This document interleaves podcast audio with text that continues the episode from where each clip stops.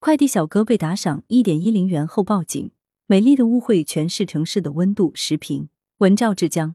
近日，安徽省六安市陶女士在家门口取外卖，因为怕吵醒孩子，陶女士向外卖小哥眨眼点头，表示会给他好评。事后，陶女士又随手打赏了一点一零元给外卖小哥。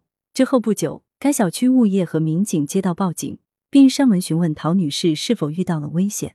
原来，外卖小哥以为顾客遇到危险，就报了警。陶女士对外卖小哥表示了感谢，称这是一次美丽的误会。回顾整个过程，这个小小的误会充满了温情细节。现实生活中，消费者给外卖小哥打赏司空见惯，但陶女士眨眼点头的表现，以及一点一零元这个数字，却引起了外卖小哥陈斌的警惕，并造成了这个美丽的误会。时间就是效率这句话。用在外卖小哥身上格外贴切。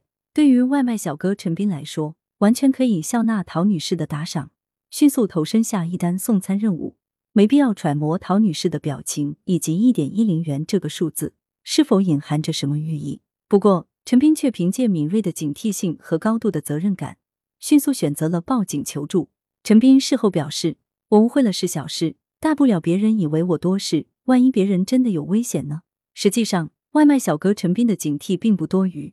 二零一九年十二月，上海外卖小哥吴申元接到了一个奇怪的跑腿订单，顾客要无烟炭五斤、不锈钢铁盆二个。吴申元越想越不对，马上报警。在发现顾客有轻生举动后，他找机会夺下了剪刀。二零二零年二月，上海外卖骑手小邱发现有顾客买了酒和头孢，又要买炭，他怀疑对方要轻生，第一时间选择了报警。现实生活中，外卖小哥热心救人的事已多次发生，他们不仅用职业服务着整个城市，而且用责任守护着他人。面对那些可疑的细节，诚如外卖小哥陈斌所说：“不怕一万，就怕万一。误会可以是美丽的，但如果不是误会，很可能就会造成灾难性后果。”《论语》中记述有曾子的一句话：“人以为己任，不亦重乎？”只有关爱别人，才能在别人需要帮助的时候伸出援手。在别人陷入危难的时候挺身而出，这种崇高而理想的人生境界，就是我们当下念兹在兹的公共精神。感谢外卖小哥陈斌和千千万万像他一样的热心人，他们用无私的爱与关怀，展现了生命的厚度与城市的温度。据报道，美丽的误会冲上热搜之后，陈斌所在的外卖平台授予他“靠谱之星”荣誉称号和奖励。靠谱，既是对陈斌个人品质的高度总结。